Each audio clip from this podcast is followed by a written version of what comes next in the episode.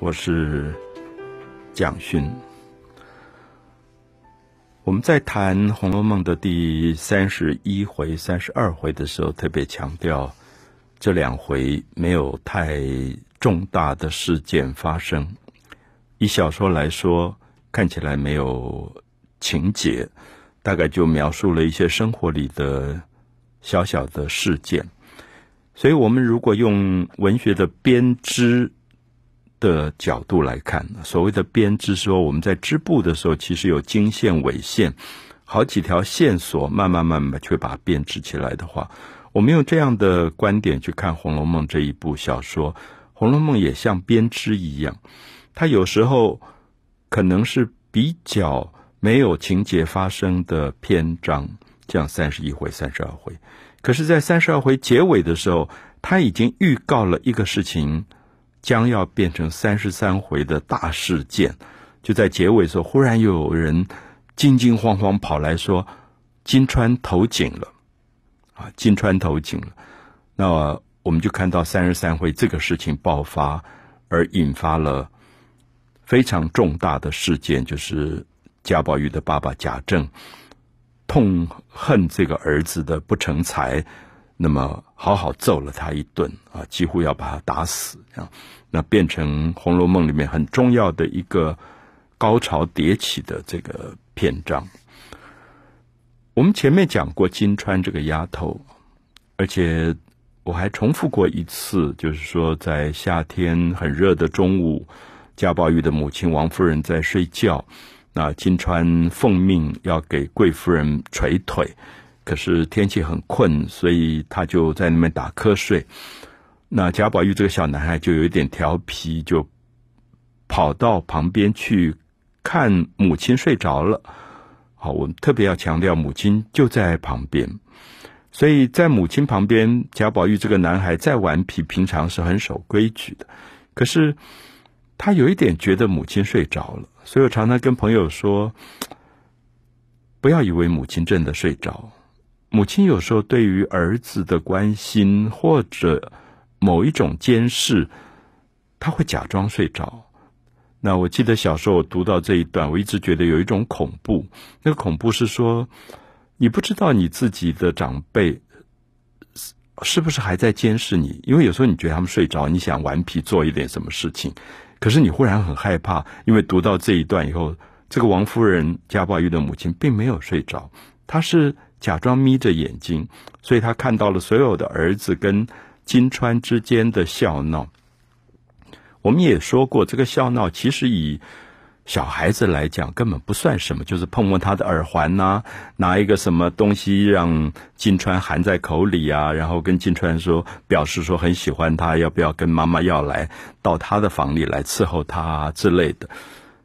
我们不觉得那么严重，可是也许从母亲的角度，我想有时候我们会觉得，弗洛伊德这位心理学家一直认为有一种。母亲跟孩子之间的复杂的情节，就是母亲会觉得儿子是他的私产，所以他很害怕被另外一个女人所占据，那因此构成情节。特别是王夫人，我提过很多次，就是因为她的丈夫贾政就在原配的王夫人之外有两个丫头服为妾，一个赵姨娘，一个周姨娘。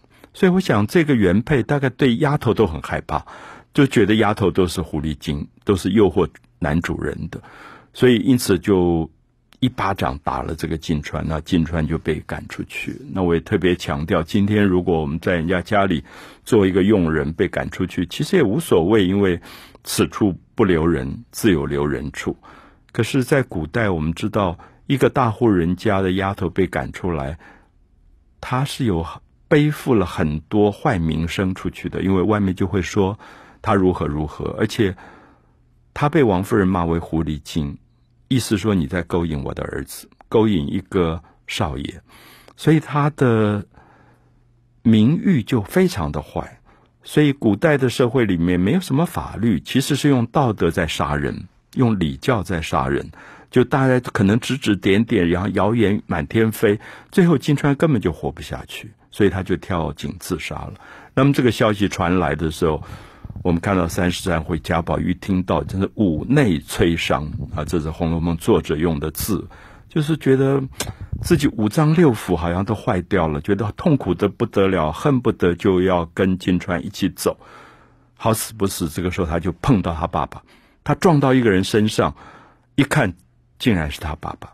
他爸当然很火大，说：“你到底怎么回事？走路的好像没长眼睛一样，而且气色这么坏。”那父亲还不知道金川的事，那就觉得这个儿子怎么搞的，好像这个精神状况这样糟糕。好，就在这个时候又爆发一个事情，忽然有一个忠顺。亲王府的王爷派人来找贾政，贾政觉得奇怪，忠顺亲王府这么高的一个老王爷，为辈分这么高的老王爷，素无来往，怎么今天忽然派人来我的家里？到底有什么事？然后就命令宝玉说不准走。那等下我再问你金川的事。他现在要去面对这个忠顺亲王府派来的人。我想，一般读者读《红楼梦》的第三十三回，印象都会非常深刻，因为这一天贾宝玉有两个事情爆发，引发他父亲大怒。一个是母亲的丫头金钏跳井自杀的消息传来；第二个是忠顺亲王府老王爷派人来质问。说他家里养了一个男宠，我们知道过去这种做达官的有钱的人，有权有势，他们喜欢看戏。那我们前面有提过，有一个戏班的一个男孩子叫奇观，十几岁，长得非常漂亮，可是他在舞台上是演女性的，就是反串，像梅兰芳一样反串女角的。那他就变成了这个忠顺亲王府老王爷的男宠，就是包养在家里的。所以我们也看到《红楼梦》透露了很多那个时代当中许多复杂的社会关系。那这种戏子，当然在古代社会身份非常低。那因为她漂亮，长得俊秀，可是在舞台上又偏偏演女性女角。那我觉得她也许有点像我们这个时代里面所谓的第三性公关，就是她可能服务男性，她也服务女性，因为她的美色。那么这个忠顺亲王府就很疼他，很疼他。可是忽然他失踪了，然后他底下的人就奉王爷的命到处寻找，因为以那个来质问贾政的长官。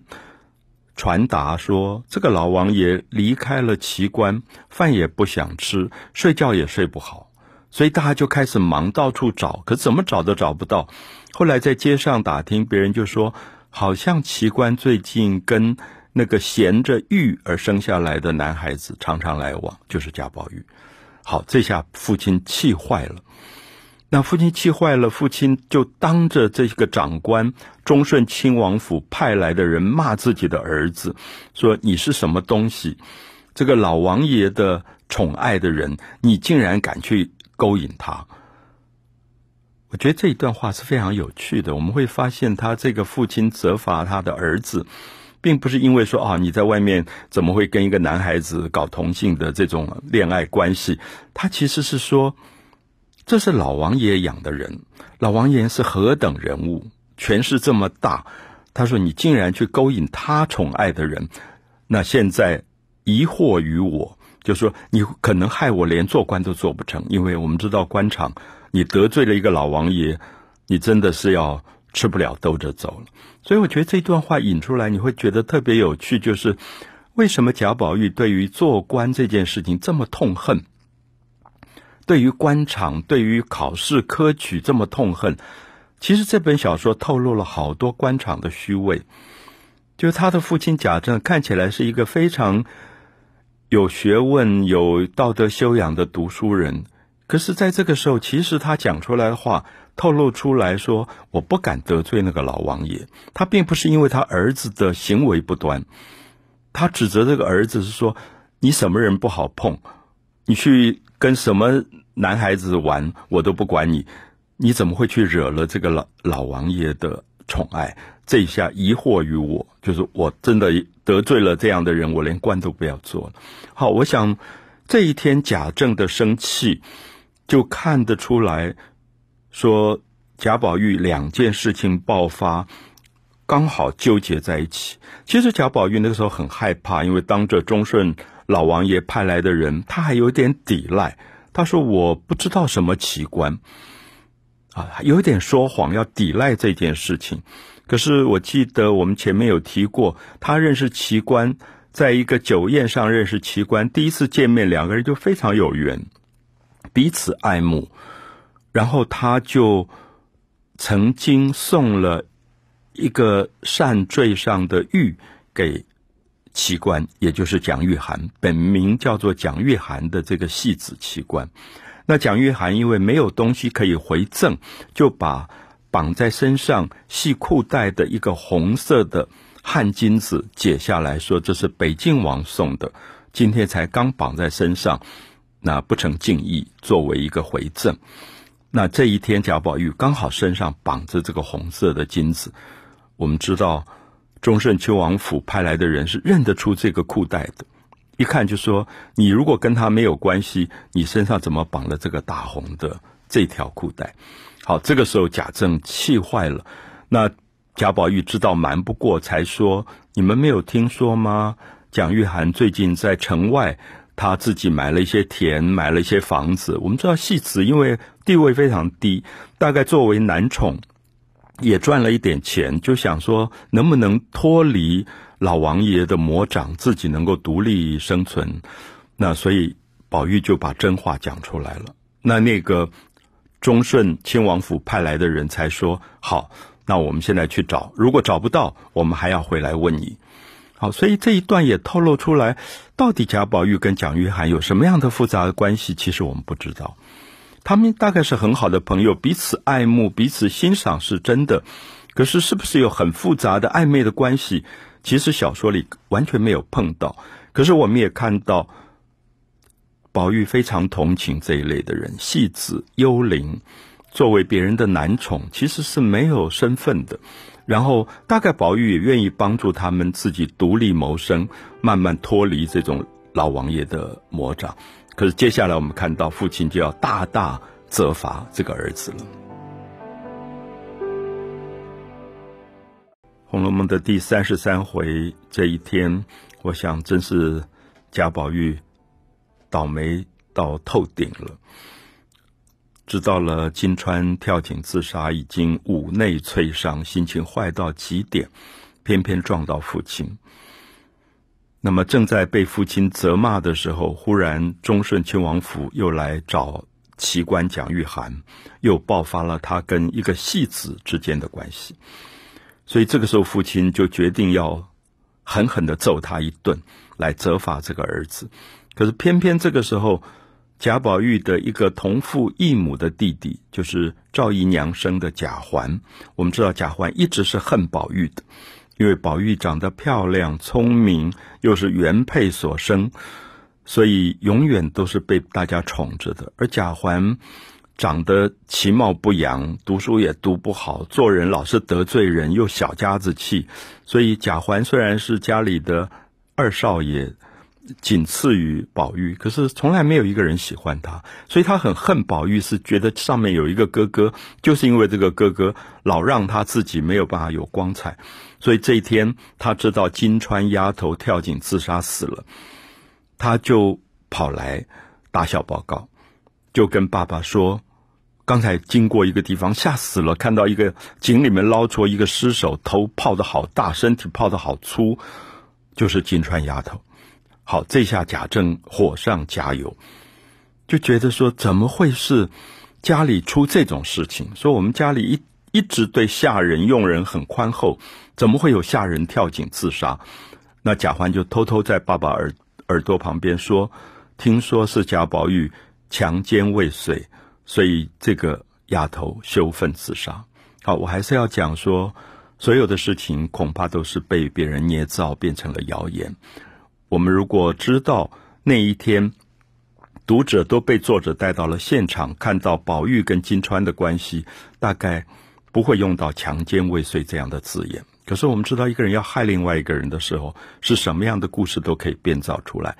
好，他父亲就给了宝玉两个罪名：第一个，在外流荡幽灵，就是在外面搞戏子、玩戏子；在内奸淫母婢，就是对母亲的婢女竟然有强奸这样的事情发生。两件事情，父亲说：“我今天要非把他打死不可。”那我们知道，贾政命令佣人去打宝玉是根本不可能，因为宝宝玉是少爷，所有的佣人都假装在打，所以也不痛。这个时候贾政火了，就把所有的佣人赶开，然后自己拿了门板，打打的打，打了三四十下，打到宝玉本来哀哀痛叫，后来连声音都没有了。那。父亲不准佣人去传话，因为只要贾母知道，王夫人知道，他就打不下去了。因为我们知道贾母最疼这个孙子，可是后来还是有人觉得不对了。如果这样砸死了不得了，就秘密去通报了王夫人贾宝玉的母亲，母亲就赶来，赶来以后趴在宝玉的身上，挡住父亲的继续打的板子。那当然，我们看到王夫人有她自己的伤痛，就是。这是她唯一的孩子，她就在那边大哭，说：“我有一个儿子叫贾珠，珍珠的珠，已经死了。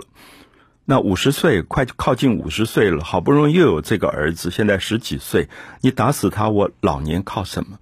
好，就看到那个母亲的这种哀伤。然后这个时候，父亲停手了。我觉得有一段写的很惊人，就是母亲就把宝玉的外衣掀开，检查他被打到。多么严重！就从屁股、臀部到大腿，全部打烂。可是作者好有趣，写说宝玉那天穿了一件绿色的透明的纱的内裤，上面全是血迹。我想多看几次《红楼梦》，你会觉得很意外。就是如果他这天穿的是红的纱的内裤，根本看不出血迹。可是作者偏偏就写了一个绿纱的内衣，所以。绿色的纱衬出的血迹斑斑，母亲就大哭。好，这个时候贾母也被通知到了，所以贾母人还没有到，就在外面大声说：“你要打死他，先打死我。”就是那个祖母跑来抢救这个孙子。所以我想，这是《红楼梦》里的一个高潮的戏。通常连续剧啊、电影改编，大概都会把这一段变成非常重要的一个情节来处理。可是我们觉得看到。这一段，我们其实感觉到这个十几岁的男孩被责罚。如果他真的行为不端，如果他真的在外流荡幽灵，在内奸淫母婢，像他父亲讲的这么严重，我们不见得会那么多的同情。可是我们知道，他跟蒋玉菡的关系，作者都已经写得非常清楚。他跟母亲金川这个丫头之间的一些玩笑话，我们也都在现场看到。所以这个时候，读者会同情这个小孩，觉得这个做官的家庭的父亲其实是在维持一个虚伪的礼教，他只是怕得罪忠顺亲王府，怕他自己的官做不成，而并不是真正去了解儿子。行为上到底做了对的事或者不对的事？好，所以我们看到这样的一个父亲对孩子的责罚，恐怕也是我们今天有时候在教育里反复可以思考的问题。如果对于一个年轻的青少年做这样的责罚，如果父亲本身的行为端正，没有话讲。可是，我想读者自己都可以判断。这个时候的贾政是不是一个端正的父亲？